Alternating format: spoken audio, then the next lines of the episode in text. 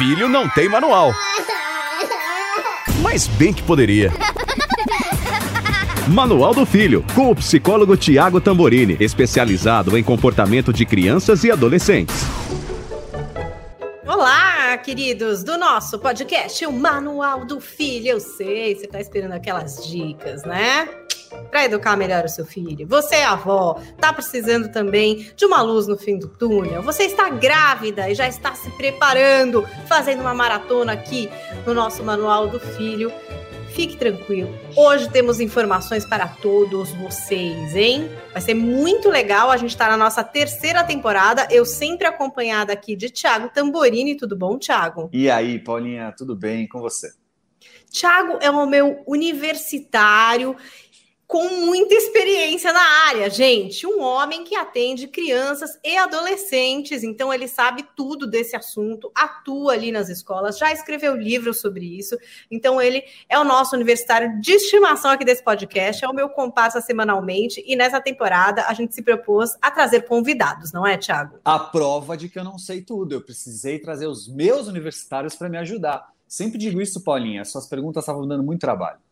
Estamos montando aqui um esquadrão. A gente vai procurar a resposta. Então, se você tem alguma pergunta, nos procure no Instagram, mande a sua dúvida, conte a sua história. Eu tô lá, arroba Paulinha Carvalho JP e o Thiago também, né, Ti? É isso aí, arroba Thiago Tamborini, o Thiago é sem H.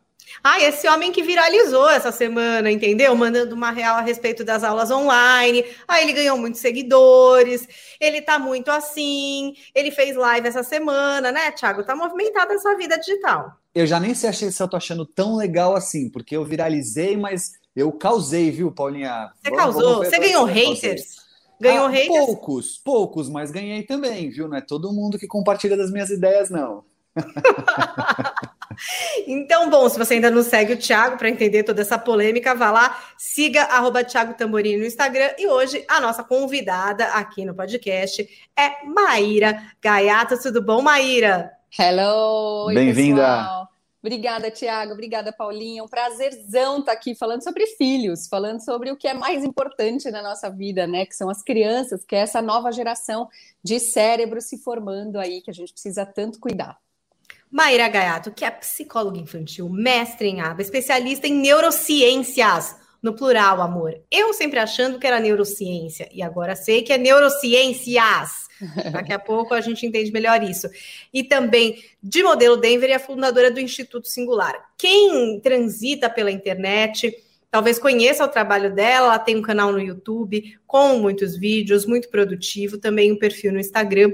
A Maíra fala principalmente sobre autismo, mas hoje ela está aqui para a gente multiplicar não só o que ela sabe sobre autismo, porque esse mês, se eu não me engano, já, já terminou o mês, era março ou é abril, Maíra? Abril, abril é o mês do autismo. É o mês do autismo, então super interessante para a gente trocar, mas também para falar dessa história de como funciona o cérebro da criança, né? Porque Sim. é diferente do adulto, a gente já sabe disso. O Thiago trouxe, por exemplo, particularidades da adolescência na nossa temporada passada, né? Muito do que acontece na cabeça é, dessa galerinha adolescente. Mas vamos começar deste pequeno bebê, não é? Desta pequena criança. O que tem de particular, de singular a respeito do cérebro da criança, Maíra? O, o, cérebro da criança tem uma neurodiversidade absurda, né? Cada cérebro é completamente diferente do outro. A gente percebe, mesmo quando são gêmeos monozigóticos, a gente vê que uh, cada um se desenvolve de uma maneira, mesmo estando no mesmo ambiente, mesmo compartilhando dos mesmos genes, de, de, da maior parte dos genes em comum. Então, o cérebro ele é muito diverso, né? Nenhum cérebro é igual ao outro, mas a gente tem uma mesma base, que é a capacidade do cérebro de se refazer, de formar novas conexões, de formar novas ramificações na primeira infância.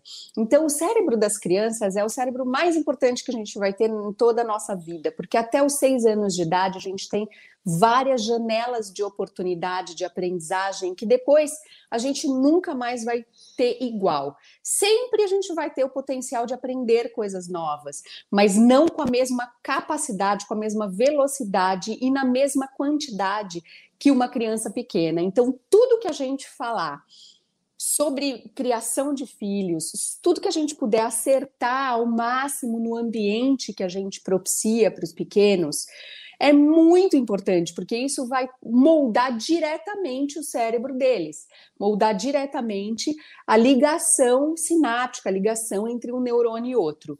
E isso é o que a gente tem em comum. Então, por isso que é tão importante a gente falar, discutir, pensar, cair em si uma série de coisas que a gente faz uh, assertivamente, outras coisas que a gente pode melhorar, pode mudar. Por isso que um programa assim, uma discussão dessas é tão rica para os pais, porque a gente precisa pensar sempre na criação e buscar um manual básico, um manual mínimo, com algumas questões comuns para ajudar os pequenos a se desenvolverem melhor. Tiago, você acha que as escolas é, dão bastante importância para essa primeira infância? Isso é alguma coisa que você vê que é priorizado ou a gente ainda tinha que andar mais nesse sentido? Olha, eu acho o seguinte, é, tomando um baita cuidado, porque generalizar causaria certamente erros importantes. Nós temos hoje muitas escolas preocupadas, dedicadas, atentas, então nós temos aí sim um caminho bem bacana sendo construído. Agora, se você quiser saber a minha opinião pessoal sobre, tem muito para melhorar diria que principalmente quando a gente fala no ensino dentro dessa estrutura Brasil, em que o ensino público, né, o, o, ensino, a diferença entre o ensino público e privado é muito gritante e também com recursos escassos e tudo mais, sem contar a valorização dos professores, né, Paulinha? A gente infelizmente ainda vê uma desvalorização dos professores que tratam dessa primeira infância. É, eu sempre digo que quando você compara oleirites aí de professores universitários com professores dessa primeira infância, você vai encontrar às vezes discrepâncias importantes. E eu fico pensando, ora, mas um deu a base para o outro, né? Se o professor universitário está podendo dar aula dele, é porque um dia teve um professor de base ali que cuidou daquela, daquela estrutura. Então, sim, nós temos hoje as escolas muito mais preocupadas, atentas, estudando, entendendo melhor como é que funciona o cérebro, muito mais ligadas em tudo isso mas no Brasil, principalmente, onde conheço melhor, tem bastante para melhorar. Maíra, é, eu me lembro muito bem de quando eu fui escolher a escola para o meu filho, né? E aqui a gente normalmente, quem trabalha fora, quem tem o privilégio de poder ficar em casa com o filho, isso é antes dos dois, três anos, né? O meu filho foi para a escola logo que ele começou a andar, então um ano e pouco. E é uma dúvida tremenda, né? Uma insegurança muito grande. E aí a gente visita a escola, e aí muita gente fica ligada, por exemplo, à estrutura da escola, né? Ah, como que é essa escola, se ela, as salas como são, é, tem bichinho, não tem bichinho, é terra batida ou é uma coisa moderna, cada um né, tem a sua percepção do que acha que é o melhor para o filho. E é muito difícil, por exemplo, a gente entender, investigar o material humano, né? Porque você não vê isso na visita, né? Você vê assim, é. a estrutura, ah, legal, achei limpo, achei bacana, vi ali um lanche, era variado, sei lá. Aí tem os currículos, você pode dar uma olhada. Mas esse contato é difícil da gente medir. E ele é muito importante. Você acha que é alguma coisa que a gente tinha que abrir mais os olhos e não só para essa casquinha do ovo mais para o centro, porque essas pessoas vão ser muito importantes nesses seis primeiros anos, não? Nossa. Você falou que esses seis, eu tô assim, eu fiquei preocupada lá, porque eu falava, gente, diz que os seis primeiros anos são muito importantes. Quem são essas pessoas que eu não sei? Sim, exatamente. Como é que a gente faz para ver isso? Vai, ajuda essas mães pois que é. estão nesse, nesse, ponto da vida. Tô aqui com meu filho, é. vou ter que entregar o que é que eu olho, o que é que eu cuido, o que é que eu posso observar. Pois é, isso é extremamente importante, porque se a gente for parar para pensar, a criança passa um número de horas produtivas muito importante dentro da escola, né? Porque quando ela volta para casa, ela geralmente precisa fazer um monte de funções operacionais, precisa escovar o dente, precisa jantar, precisa tomar banho. Então, a, a, as horas mais produtivas, as horas que ela tem mais energia, ela passa muito tempo da vida dela, do dia a dia dela, no ambiente escolar, agora sendo ambiente mesmo que online, mas ela passa fazendo coisas da escola. Então, ela precisa ter uma riqueza de estímulos nesse ambiente, com essas pessoas, muito, muito intensa. E os pais escolhem geralmente realmente uh, por indicação, ou cada um tem o seu critério, mas um dos critérios mais uh, que chamam mais a atenção dos pais é a nota dessa escola no Enem, ou a quantidade de aprovações no vestibular. E muitas vezes isso, para te dar um exemplo mais, mais claro, tá? Uma vez eu estava numa escola importante de São Paulo, numa das que são as dentro das top 10 da, das escolas de São Paulo, que a gente pensa, nossa, se eu pudesse pagar tão caro, né, eu colocaria nessa escola. E eu estava com um pacientinho meu que tem autismo, e ali, pequenininho, ainda no, no com dois anos de idade, ainda no, no jardinzinho, e a, essa criança crescendo, crescendo, e eu dando uma série de orientações para a escola de como fazer a inclusão, de como potencializar ali a aprendizagem dessa criança. E um dia a diretora me chamou e falou: Olha, Maíra, eu acho que você não está entendendo direito. Na verdade, não vale a pena para a gente passá-lo para outra unidade, que são das, das crianças maiores, porque no Enem, ele vai fazer a prova e ele vai baixar a nossa pontuação.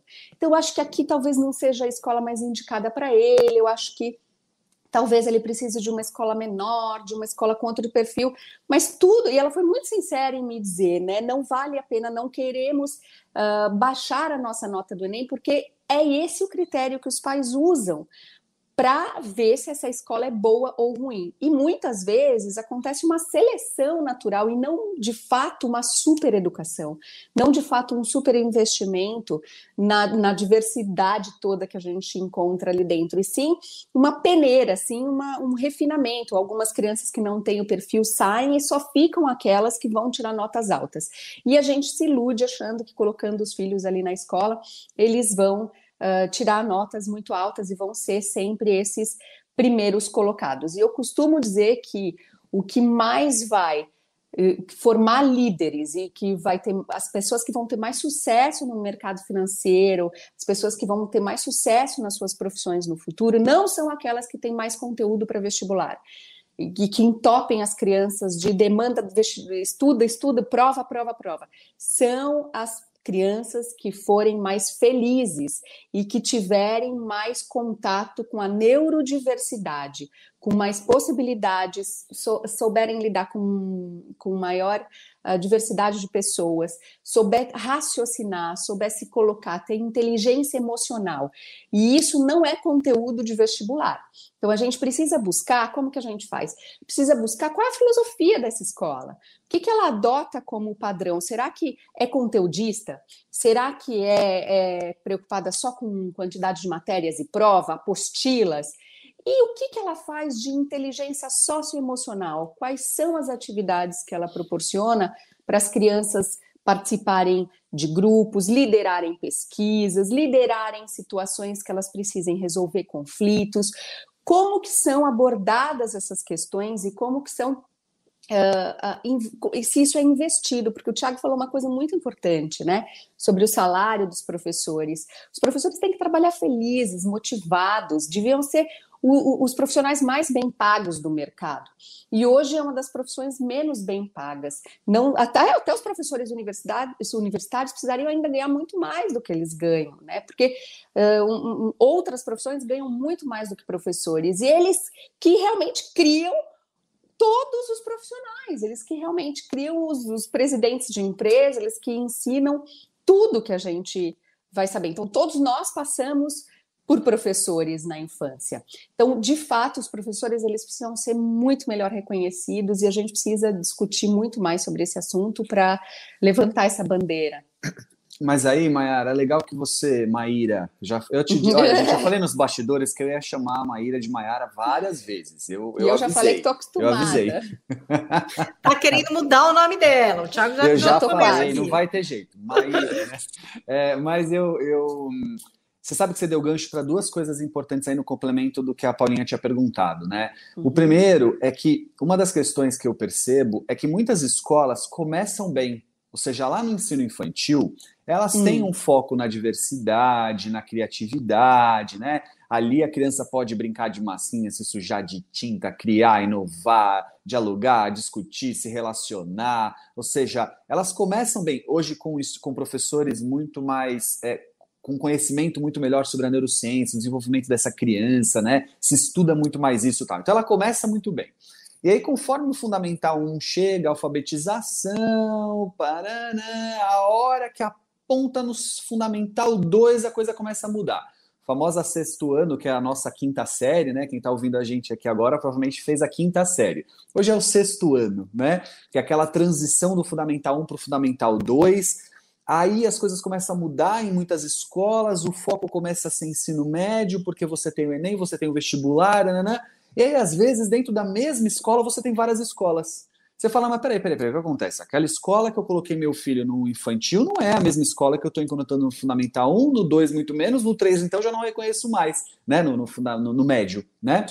É verdade. Então é uma coisa para a gente tomar muito cuidado, porque além disso criar uma relação muito delicada da criança com a escola, com a educação, porque ela, ela é educada nesses primeiros seis anos tão importantes com um apontamento, e de repente é exigido dela um outro. Já começa por aí o problema. Esse outro, problema dois, é que é um apontamento que não é legal, porque essa história do Enem. Eu sempre digo, né?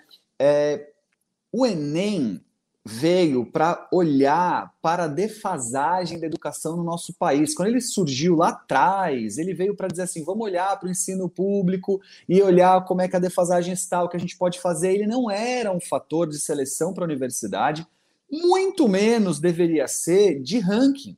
Eu não entendo porque que o Enem até hoje ranqueia. Porque o Enem podia colocar se ele queria. Tá, quer, quer, quer, tá bom, vamos querer ranquear, não vamos discutir um ranking. Então, por que, que não faz igual faz com energia elétrica? Você não tem categoria A, B, C. Vocês sabiam, pais que ouvem a gente aqui agora, que se a gente fizesse por categoria, provavelmente as 3 mil primeiras escolas do, do ranking estaria na categoria A, porque a diferença entre a primeira e a 3 mil, sei lá como é que fala, é uma diferença muito pequena, assim, assim, é, é, a, gente, a gente acha que isso faz a grande diferença. E para piorar a história, se você quer a opinião aqui desse humilde psicólogo que vos fala, eu acho que o Enem não mede é nada do que é importante hoje num processo de educação para valer. Ah, tá bom. Se a gente olhar para a questão da defasagem, das diferenças entre as escolas particulares e públicas, ele dá um baita recado e tem muito para fazer. Mas essa história de que a escola é boa porque ela formou para o Enem, Olha, é o que a Maíra falou. Tem escola fazendo como PSG, Barcelona, Bayern, sabe o que eles fazem? Eles contratam estrela para ganhar campeonato. É um timaço? É. Questiono o campeonato? Questiono. Mas aí dizer que faz um baita trabalho, hum, me fala primeiro qual é a escola e a gente vai conversar. Só para eu não generalizar e não criar, obviamente, aqui injustiças, né? Mas dizer que a escola é em primeiro lugar do Enem, portanto ela é boa, muito fraco esse argumento para mim. Então, acho que a Maíra está corretíssima no que ela falou. E é legal mesmo os pais entenderem isso. Eu já fui em muita reunião de pais, né? Se você está ouvindo o podcast pela primeira vez, eu tenho dois filhos, um de sete e um de nove. E é engraçado, porque às vezes nem alfabetizou e tem pais que na reunião estão muito preocupados com essa questão do Enem, com essa questão de testes.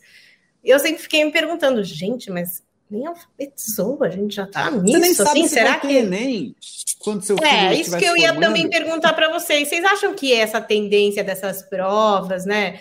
Porque para tudo meio que tem uma prova. Eu tenho uma amiga que é cirurgiã ela, do aparelho digestivo, sabe? Ela já, enfim, vestibular, ela passou não sei o que, agora ela quer validar o diploma dela nos Estados Unidos. Está estudando, por exemplo, para fazer prova. Vai ter lá três provas dificílimas e tal tá super preocupada. Eu falei, você tá parecendo a época do vestibular, porque você tá né, achando que a sua vida depende dessa prova. Meu Deus, você já opera, você já faz transplante. Se não der para validar lá, se você não puder trabalhar lá, ué, tua vida vai correr por outros cantos, né? Calma. Mas é difícil, porque tudo vem uma prova, gente, nessa vida. Quando é que isso vai mudar? Vocês acham que está rolando algum movimento global para que, não sei, a gente consiga vagas em lugares e oportunidades sem passar por provas? Você acha, Maíra? Eu te... Maíra, eu trago universitários comigo para responder essas perguntas da Paulinha. Não dava conta de responder sozinha.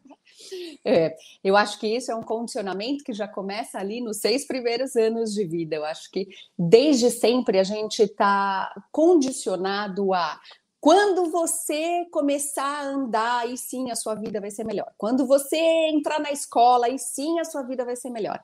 Quando você se formar, aí sim. Quando você tirar sua carteira de motorista, aí sim, quando você entrar no vestibular, aí sim você vai ser feliz. Quando você terminar a faculdade, aí sim, aí pós-graduação. E aí você sempre está buscando o próximo passo. Sempre você está buscando metas e objetivos, achando que na próxima conquista aí sim é o que vai te trazer a verdadeira felicidade. E a gente não consegue aprender desde muito pequenininho a ficar com a gente mesmo, a fazer autogestão de, de sentimentos, a conseguir ficar sem ter metas para alcançar, sem ter coisas para correr atrás, sem ficar o tempo todo pensando em entretenimento. E aí entram as telas nessa conversa, né, que dão a, a sensação de que a gente está produzindo o tempo inteiro. Então, essa, essa, essa cobrança e essa necessidade de produtividade já começa desde os primeiros anos de vida, que as crianças não conseguem mais ficar paradas fazendo nada, gerindo suas próprias emoções, gerindo seus próprios comportamentos, sempre precisam de alguma coisa, de algum fator externo para trazer uma felicidade, eh, para trazer alguma pontuação. Eu não sei. O que, que, você acha disso? Perfeito, perfeito. Melhor impossível. Eu acho que você foi por um caminho muito legal. Eu não tinha pensado nele. Você está coberta de razão. O quanto é, a prova, na verdade, é reflexo de um sintoma social aí, né? Que indica a necessidade de o tempo inteiro a gente ter que estar tá provando, dando conta, indo atrás. E ok, se por um lado é verdade, porque a vida também carece disso, se a gente precisa mesmo dar conta de desafios e evoluir e tudo mais, será que o volume e a forma não estão errados? Né? Será que quando Sim. a gente pensa, a Paulinha fala, ah, poxa, ela é médica e precisa fazer uma prova tal. Pois é, é adulta, né? Vai fazer uma prova da área dela, daquilo que ela está se desenvolvendo, de uma escolha que ela fez. Mas quando a gente olha para crianças, quando a gente olha para adolescentes, o quanto que a gente está cuidando né, desta forma de avaliar, do que avaliar, o que é importante, é, eu acho que de longe a gente perdeu a mão nisso já. Eu entendo, existe um sistema universitário no nosso país hoje que determina muito do que as escolas fazem. Muito do que elas fazem não é tão, não é tão fácil assim não elas se verem livres desse sistema. Eu tenho um exercício que eu faço, Maíra, com, que, eu, que eu brinco com professores, hum. que eu hum. falo assim, olha, professor, você só me ouve, não precisa fazer, mas imagina, imagina que eu entrasse na sala de professores da escola que você trabalha. E aí, naquele momento, cafezinho, hora do intervalo, eu perguntasse: levanta a mão, quem, ao sair daqui voltar a dar sua aula, professor de matemática, história, geografia, biologia, educação física, não importa. Ao sair desta sala e voltar para a sala de aula dar aula, levanta a mão quem mudaria o conteúdo que vai ensinar se não existisse vestibular, Enem, um MEC determinando a concorrência entre escolas. Sabemos que a esmagadora maioria levantaria a mão. Não pode, porque existe aí uma questão que determina de cima para baixo muitas das questões. A gente precisaria também estar aqui discutindo como é que a gente muda o sistema de avaliação universitário do país. É. Mas mesmo assim, não é ainda justificativa para nós estarmos como famílias ainda buscando tanto a validação de um sistema que sabemos não está funcionando. Ei, é. pai e mãe que me ouve aqui, parte do problema do seu filho estar com dificuldade de prestar atenção, de se concentrar, de se envolver com a escola, e eu sei que tem muitos, Maíra. Você sabe disso, né? Você tem seu consultório aí, a Paulinha tem os filhos dela aí, mas tem os amiguinhos dos filhos, tem a experiência dela de vida. Parte do problema de nós termos hoje uma massa de estudantes com dificuldades é o quanto nós não estamos sabendo acessá-los naquilo que é importante para eles, no desenvolvimento é. deles. É, exatamente. E, e, a gente começa com essa história da competitividade, da, uh, e da cobrança em casa desde que eles são muito pequenininhos, né? Então a gente já começa, quando eles mostram um desenho, a gente sempre fala, ai, é o mais lindo que eu já vi, é o melhor desenho, você é o mais inteligente, meu filho você é, é especial. Mais você é especial, você é isso, você é aquilo. E a gente se esquece de perguntar o que você desenhou aí. Me conta uma história sobre esse desenho tem pessoas, me conta sobre essas pessoas, vamos ouvir essas crianças, vamos ver o que elas estão sentindo, o que elas estão querendo trazer com aquele conteúdo, com, aquela, com aquilo que elas expressaram, mas a gente está sempre preocupado em ser o melhor, né? Uma cultura muito aí americanizada de competição, que é o país que mais eh, toma antidepressivos no mundo, que só cresce, cresce, cresce o índice de ansiedade e depressão das crianças. Então, a gente está criando crianças que sabem competir que estão em busca sempre do, da medalha de ouro, mas que estão cada vez mais infelizes. Perfeito. Aí eu queria falar de uma outra coisa. A gente estava falando de avaliações e tal, e você estava falando dessas nossas reações, enfim, as fases, né? Eu acho que todo pai fica um pouco ansioso, assim, se está ou não correspondendo ao que é esperado para a idade, né? Então, assim, ai, meu filho ainda não começou a falar, e começa a rolar aquela preocupação, puxa, não está falando puxa, o meu filho não tá, sei lá, andando na idade que diz que é para andar, não tá. E tem inúmeros livros aí, né, que a gente sabe, enfim, que dão ali o que é previsto para a idade, né? E sempre falam daquela margem, olha, mas cada um individualmente, né? Pode ser antes, pode ser um pouco depois, tem coisas que são super, como você falou, cada cérebro é um cérebro, cada pessoa é uma pessoa não indica que seja algum atraso no desenvolvimento, por exemplo. E até na escola também, né? Vai rolando umas preocupações. Por exemplo, quando começa a ler e a escrever, é muito o momento em que, por exemplo, às vezes você percebe que seu filho precisa de óculos. Né? O meu filho foi assim, porque ele não consegue enxergar. E, tipo, aí ele se distrai. Aí você vai no oculista e descobre: puxa, tem, tem aqui um pouquinho, acho que está dificultando. Começa a usar o óculos e fala: nossa, ele fica mais atento mesmo quando põe o óculos aqui na sala, melhorou, ficou, ficou legal. Então, puxa, olha, ele não estava enxergando tal. E aí vão aparecendo outras coisas também na escola, né? Enfim, diagnósticos e números que vocês sabem muito mais é, do que eu. O que, que a gente pode fazer para estar atento ao que é ou não esperado e entender, tipo, não, aqui, que nem eu, por exemplo, na história do óculos eu tive que usar óculos na, logo que eu comecei a ler, que eu percebi que eu não enxergava. Então, pensei a mesma coisa para o meu filho, mas o insight é assim, porque para mim foi assim: eu não enxergava a lousa e falei, mãe, eu não enxergo a lousa, tem que chegar perto.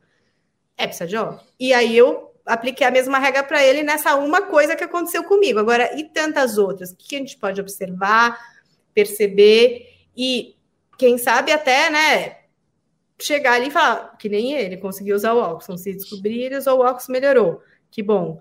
Tem jeito para isso ou é muito assim, precisa chamar os universitários, sabe? Uma hora tem que levar lá para ver, sabe? Que você não vai conseguir perceber sozinho? Ou tem é. indícios? É, é, é, uma coisa é a gente falar de, de crianças com desenvolvimento típico, que estão sendo cada vez mais cobradas, que estão sendo cada vez mais expostas a uma, uma competição. E a gente falar também das crianças que não estão alcançando essa, esses, essas medalhas de ouro aí, que são tão né, exigidas, e que podem e que podem apresentar algum transtorno do desenvolvimento, que pode ser por alguma questão não só emocional, mas também de cérebro, do neurodesenvolvimento. Então, a gente precisa ficar atento, porque os casos de atrasos, os casos, por exemplo, como transtornos do espectro autista, eles estão aumentando exponencialmente nos últimos anos. Em 1980, a gente tinha um caso para cada 10 mil crianças. Hoje, a gente tem um caso para cada 54. Então, em toda sala de aula, praticamente, tem um caso de, de autismo. Em toda escola tem dezenas de crianças com autismo que são subdiagnosticadas, que a gente não percebe que tem aí atrasos, porque a gente está preocupado sempre em trazer um conteúdo e entuchar nessas crianças, né? A gente sempre traz coisas e exige que elas respondam. A gente pouco faz o movimento inverso de ver o que, que essa criança traz, o que, que ela tem de peculiaridades, de particularidades se estão aí felizes, se estão interagindo adequadamente, se estão se comunicando bem. É, o dia a dia é tão operacional, é tão corrido, que muitas vezes a gente fica só cumprindo funções e, e não percebe atrasos no desenvolvimento. Então, sempre que uma criança não atingir os marcadores ou não tiver fazendo o que o, a mesma coisa que os pares estão fazendo, a gente precisa de uma avaliação especializada.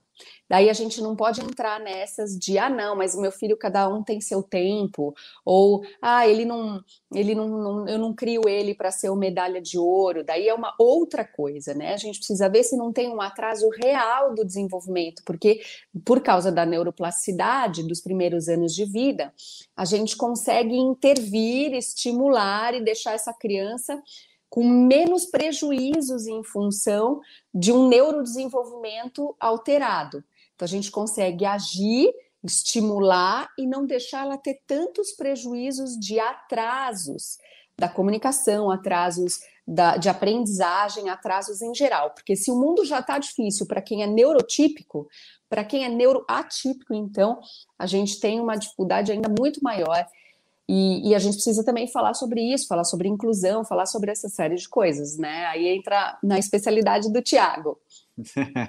Não, mas eu acho legal, porque essa é uma pergunta também que entra na ansiedade de muitos pais, porque por conta disso que conversamos no início, dessa exigência e tudo mais, tem pais que olham para crianças de um ano e meio, dois, não a vêm falando como gostariam e acham que essa criança tem algum problema, que ela está com alguma característica é, delicada, né, ou algum tipo de aprendizado. Eu falo que Piaget, por exemplo, dá três voltas lá no túmulo lá e fala: ô, oh, existe aí um, um leque de tempo, né? Calma, vamos adequar essa régua de expectativas. De qualquer forma, eu acho que você deu a dica principal, olhar para os iguais e dentro desta média monta qual é o que te preocupa, né? Qual é o comportamento, qual é a falta de desenvolvimento que te preocupa. Eu sempre digo que tem um caminho que é começar pela escola, nada como aquela reunião com o professor que está ali, com o coordenador que tem a experiência de observação, isso é legal, né? Você escolheu a escola, você confia na escola, vai lá, escola, isso está me preocupando, isso aqui está me chamando a atenção, né? Agora, é, a busca por profissionais da área da saúde, da psicologia, da psiquiatria, da pediatria são importantíssimas também, né? A gente às vezes tem uma certa dificuldade né, de, de, notar algumas coisas que o nosso olhar percebe, que o nosso instinto materno e paterno percebe, mas a gente quer proteger ou a gente fica preocupado, sabe aquela coisa não quero encontrar. Então, assim, se abrir para a possibilidade de investigação, de olhar. Eu acho que a Maíra está aqui para dizer para nós com muito mais competência, mas o quanto é importante um diagnóstico precoce, inicial, né? Eu me lembro, Maíra, eu, eu sou um cara que eu não tenho o seu conhecimento e a sua experiência nessa área de autismo, porque eu, na verdade, não dei conta. A minha primeira pós-graduação foi no Instituto Lugar de Vida, dentro da USP, com uh, crianças com transtornos globais de desenvolvimento. Que né? legal! E, e foi a minha primeira, minha primeira experiência dentro de inclusão escolar, porque lá dentro eu fiz um estágio, fiquei lá por três anos no grupo Ponte, que era o grupo especializado em fazer a ponte da criança que estava em tratamento no instituto com as escolas, né? E essa era uma parte que eu gostava muito, eu sempre gostei de trabalhar em escola, então foi o que eu fui fazer. Mas eu não me desenvolvi nessa área porque para mim era uma densidade muito grande de conhecimento de trabalho. Na época, muito jovem, né? Eu tinha acabado de sair da faculdade, foi a primeira coisa que eu busquei. É, então, eu, eu, eu na, desde aquela época notei o quanto era importante a gente ter um diagnóstico precoce, quantas crianças chegavam ali com um diagnóstico tardio, às vezes até por omissão de profissionais que cuidavam daquelas crianças. Impressionante isso, impressionante. Mas naquela época eu lembro de estudar a Manoni e ela dizendo da importância, às vezes, do olhar na amamentação. Né? Eu não sei como é que você trabalha essa ideia, mas eu me lembro, Paulinha, que a gente estudava como no olhar da amamentação você pode notar, às vezes, questões importantes para um diagnóstico, por exemplo, de autismo, né? Então, pai e mãe que ouve a gente aqui agora, na dúvida, busca ajuda, né? Porque na, na, na, na às vezes na ansiedade de, né, no desejo, perdão, de cuidar, de, de acolher, de não querer ver, você pode estar prejudicando, né? E também porque é muito estigmatizado, não é? Essas questões também. não são muito estigmatizadas, também. Maíra? Às vezes muito. o pai nem quer investigar muito porque tem medo de um, de um diagnóstico, de uma coisa que fale, ó, vai ter que tomar um remédio, né? Um pouco culpa da nossa área, viu, Paulinha? Tem muita gente é... da nossa área também que deixou esse estigma acontecer porque pesa é. às vezes demais a mão. É, é verdade, com informações erradas, né? De que a culpa seria dos pais, exatamente, a culpa uhum. é da nossa, é nossa. É. Mas, mas tem sim muito estigma, e eu lembro que eu, eu tenho um filhotinho, né, de nove meses, eu tenho um bebezuco aqui em casa. Ah, que delícia. Então eu tava delícia, delícia, eu tô naquela fase de não dormir a noite inteira ainda, nem de dia nem de noite, acordo a noite inteira, dá mamar, mas tá tudo bem, é a coisa é, é coisa mais trabalhosa que eu já fiz na vida, mas a coisa mais legal também que eu já fiz na vida. Mas e quando eu tava grávida, que faz pouco tempo que, que, que eu ainda tava grávida esses dias atrás, eu lembro que a primeira consulta com a obstetra foi para ver ali a, a, viabilidade né, do, do fetinho e estava tudo bem. Aí ela falou: olha, agora nós vamos, o próximo ultrassom vai ser o de medir o morfológico, para fazer as medidas, tudo para a gente ver que não vai ter nenhuma síndrome, que vai estar tá tudo bem com ele. E eu falei, doutora, mas se tiver alguma coisa, é meu filhote, tá tudo bem. E daí se ele tiver uma síndrome? E daí se essas medidas derem erradas e, ele tiver qualquer coisa? É meu filho, não me importa, pode nascer o que for, eu vou cuidar dele e ele está vindo aqui para expandir a minha capacidade de amar. Não é para ter aquela família doriana com tudo uh, redondinho, perfeito, até porque isso realmente não existe. Eu não estou em busca daquela foto do Instagram que eu já, já entendi que não existe, né? Eu não não estou tendo filho para isso, para me realizar em cima dele. Eu estou tendo filho para criar o que vier e amar muito e criar e fazer ele se desenvolver no, na maior das potencialidades do que esse cérebro tiver condições de ser e tá tudo bem. Então, isso eu acho que também faz parte a gente falar que seja lá um atraso do desenvolvimento que for, autismo ou outro atraso do desenvolvimento, que daí é mais difícil, porque como não aparece no ultrassom, como não tem um marcador biológico ainda certo para a gente saber sobre todos os tipos de autismo que existem, que tem uma diversidade imensa, a gente cresce né, na barriga e depois a criança vai crescendo e a gente acha que está tudo bem. E de repente esses atrasos vão aparecendo e a gente fala: não, mas não é possível, senão já teria aparecido em outro lugar. Não, é possível sim, aparece aí por volta de um, dois anos de idade e tá tudo bem. Vamos cuidar da melhor maneira possível. Vamos cuidar com os recursos que a gente tem, vamos fazer essa criança, ajudar essa criança a, a se expressar, ajudar essa criança a ser feliz e leva para um, um grupo especializado, porque quanto antes você descobrir, quanto antes você souber o que fazer para ajudar, melhor, né? E falando especificamente do autismo, Mayra, já que a gente está nesse mês importante, né, de falar uhum. é, a respeito do autismo, o Thiago já trouxe essa informação da amamentação, do contato visual, que eu acho que é uma coisa importante né? E tem outros marcadores que são importantes, né, Maíra, que nem todo mundo sabe. Sim, a gente fica esperando ter grandes sinais, assim, aqueles sinais muito clássicos para levar para um médico, enquanto bebezinhos pequenininhos dão sinais muito sutis, porque eles se comportam ainda de maneira muito, uh, muito simples.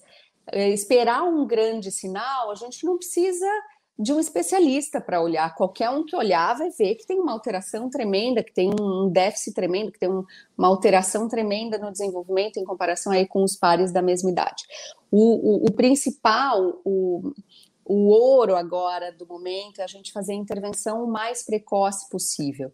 E os sinais, desde que as crianças são pequenininhas, a gente já consegue observar. Então, na amamentação, seja no peito ou na mamadeira, a criança tende a ficar olhando para os seus cuidadores, a olhar, sorrir, ficar tocando no, no seio da mãe, ficar tocando o rosto da mãe ou de quem está amamentando, e ficar interagindo ali, tendo uma troca muito carinhosa. E as crianças com autismo tendem a fazer isso, mas fazer isso um pouco menos do que os outros do que as outras crianças. E é esse o truque para a gente uh, ver sinais de atrasos no desenvolvimento. Porque a gente busca um checklist na internet quando a gente desconfia de alguma coisa, e aí a gente vê assim que crianças com autismo têm dificuldade para olhar nos olhos. Aí fala: não, mas meu filho olha nos olhos. A criança com autismo tem dificuldade também na interação social. São crianças que brincam mais sozinhas, que quando a gente vai brincar junto, elas não gostam tanto que mexa nos brinquedos, que interfira na organização, na rotina do que elas estão fazendo, no script mental que elas tinham para aquela brincadeira, elas gostam mais de fazer movimentos repetitivos do que interagir. Então, elas não gostam tanto de alguém que entre na brincadeira delas. Elas também podem começar tendo atraso da fala, apesar de que atraso da fala só aparece lá com um ano e meio de idade, dois anos de idade que os pais vão se dar conta, mas desde que eles são bebês, eles precisam ter troca de turno. Então, com seis meses de idade, o bebê, que além de ter menos contato visual com os cuidadores quando estão sendo uh, alimentados, também tem uma, uma, menor troca de turnos. Quando os pais começam a fazer sonzinhos e param, o bebê tende a imitar, fazer sonzinhos também, ele para e os pais continuam e fazem essa brincadeira, esse jogo. Com seis meses, até bem antes disso, as crianças já fazem, mas com seis meses que a criança não faz, a gente precisa investigar. Imitação, com nove meses de idade, a criança tende a imitar muitos dos nossos comportamentos, começar a imitar sonzinhos que a gente faz, imitar gestos. Um, com um ano de idade, essa criança já precisa falar pelo menos seis palavrinhas, mesmo que erradas ainda, mas com função de se comunicar. A criança precisa conseguir brincar com os brinquedos com função, não só ficar usando para girar ou para bater. Ela precisa usar com outras funções.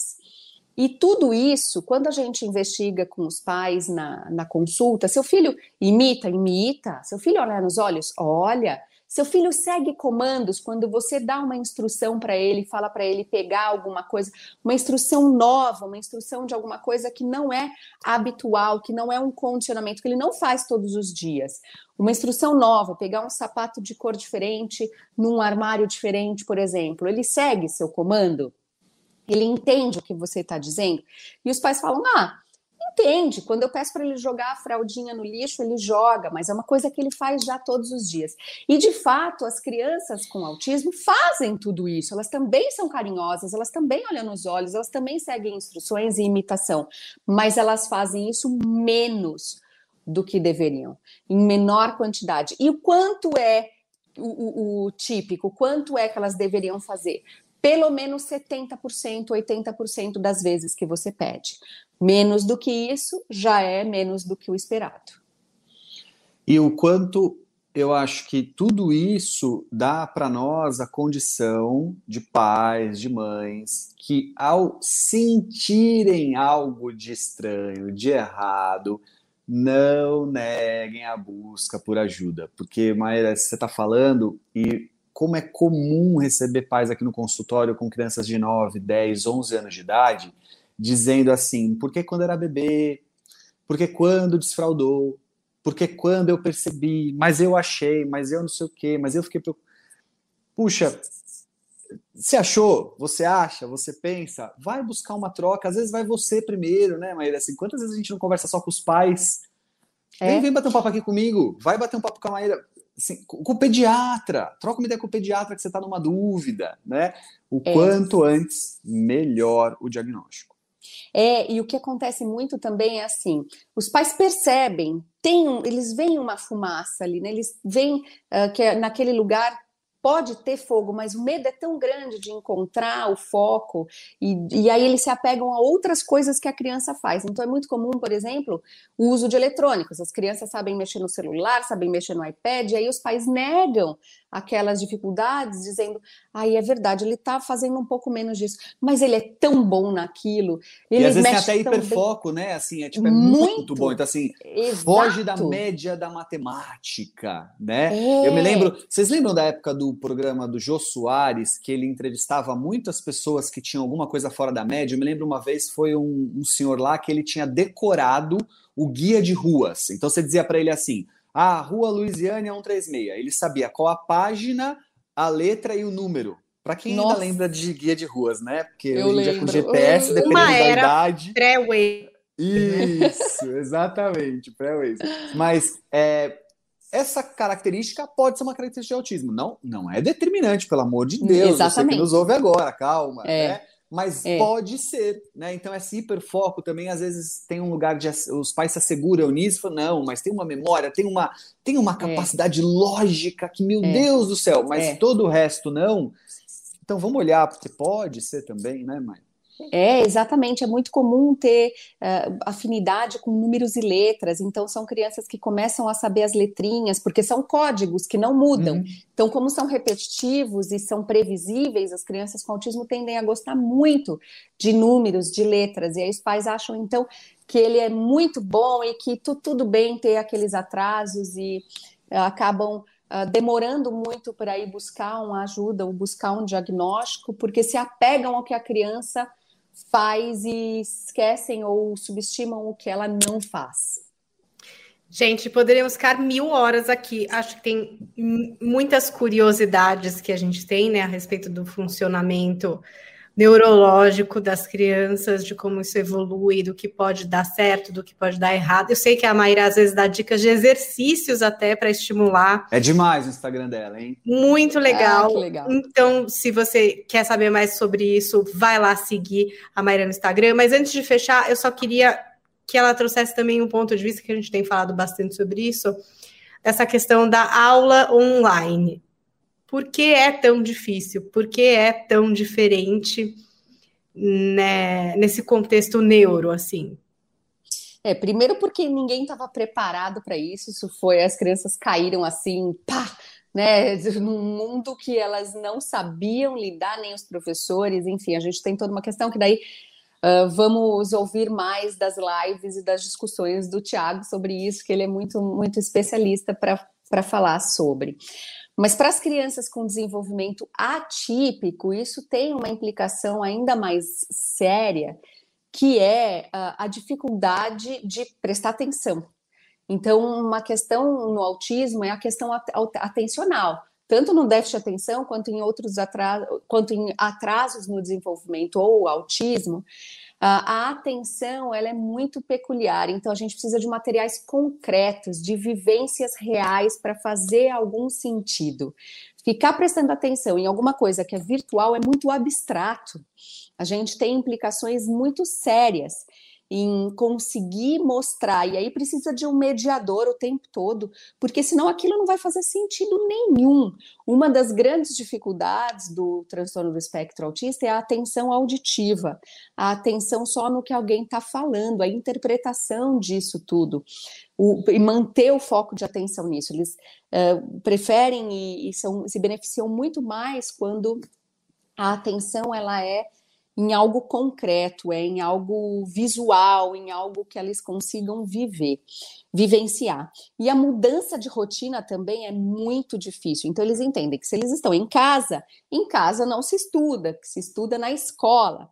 Então a gente tem implicações assim gravíssimas, gravíssimas para o desenvolvimento e está fazendo uma, foi já um ano inteiro e a gente tem mais algum tempo até aí essa pandemia terminar, e a gente teve um prejuízo que é uma cicatriz, eu considero que vai ser uma cicatriz no cérebro das crianças, uma cicatriz ali com, com menos ramificações, com menos uh, potencialidades do que esse cérebro podia desenvolver, que uma geração inteira vai carregar. O que, que você acha, Tiago, sobre isso? Concordo gênero, número e grau. E digo mais: parte do problema poderia ter sido amenizado se os pais, eu vou me incluir, sou pai também, também me angustio com isso, mas se nós pais tivéssemos cobrado escola, as escolas diferente, e ainda há tempo para isso. As escolas em São Paulo, por exemplo, estão voltando hoje, mas ainda voltando de forma muito é, é, gradual, né? Muito a conta gotas, então ainda há tempo de cobrarmos as escolas de maneira a minimizar esse prejuízo, essa cicatriz, que ela é inevitável, Porque ao não aceitarmos a, o quanto ela é inevitável, ao não aceitarmos que essa cicatriz estará lá, nós estamos criando algo ainda maior nessa busca é frenética, exagerada de que a gente tem que dar conta do conteúdo, do volume, que meu filho tem que estar tá ali, que meu filho tem que prestar atenção, que nanana, e aí a gente está ampliando, a gente está colocando o holofote sobre o problema e trazendo um problema ainda maior. É, se vocês que nos ouvem agora entendem a importância do que a Maíra está dizendo desde o início, vocês já perceberam que a gente precisa cobrar das escolas, elas estão preparadas para isso, se elas sentirem que socialmente elas terão uma aceitação para isso também, de que essas aulas online precisam ser mais interativas, mais focadas na dinâmica dessas aulas, menos conteudistas, menos focado em resultado, né? É possível, é possível. O dia que eu vi minha filha brincando em casa em que ela tinha que achar é, recipientes como panela, balde tal. Ela pegou até o cesto do lixo do banheiro, ela queria usar tal, porque uhum. ela tinha que criar ali um circuito em casa onde ela teria que acertar bolinhas nesse circuito tal, não sei o que. Eu falei, nossa, mas o que está acontecendo, filha? Tal. Não, pai, porque é um, é um, nós estamos fazendo aqui uma brincadeira, e aí tal ela estava numa empolgação, numa alegria, tal, fazendo aquilo, causou dentro de casa, mas ótimo, porque estava entretida, não sei o quê eu falei, puxa vida, certamente ela aprendeu mais, ou eu acredito mais no que ela aprendeu, vamos falar dessa forma, eu acredito mais no que ela aprendeu naquela aula do que em todas as outras vezes em que ela foi exigida a ficar três, quatro, cinco horas prestando atenção em alguém falando. Simples assim. É verdade. Bom, está dado aí o depoimento de Maíra, de Tiago. Se vocês querem saber mais, procurem o Instagram dessas pessoas maravilhosas que contribuíram aqui com a gente, conversando no Manual do Filho, arroba Maíra Gaiato, Maíra com Y, né, Maíra, lá no Instagram. Isso aí, Maíra com Y, Gaiato com I e com um T só. Procurem, sigam. Tiago, vocês já conhecem, mas agora ele Olha, está muito popular, né? Não, e aí agora, peraí, peraí, agora que a gente descobriu que a Maíra deixou um bebezinho de nove meses para vir aqui fazer este podcast, é obrigação de quem nos ouve mandar para os grupos de mães, pois é. assistir, é. ouvir, indicar. A Maíra merece, porque só quem teve bebê de nove anos em casa sabe o nove cansaço meses. que a Maíra. Nove meses, sabe é. o cansaço que a Maíra está neste momento, viu? É verdade. verdade, postem aí nos grupos de WhatsApp, conversem bastante sobre esses assuntos de hoje e tragam o feedback para a gente lá no Instagram. Eu sou arroba Paulinha Carvalho JP, estou esperando vocês também e até a semana que vem com mais um episódio dessa nossa terceira temporada do Manual do Filho. Tchau, tchau, gente. Tchau, tchau. Valeu, pessoal. Filho não tem manual. Mas bem que poderia.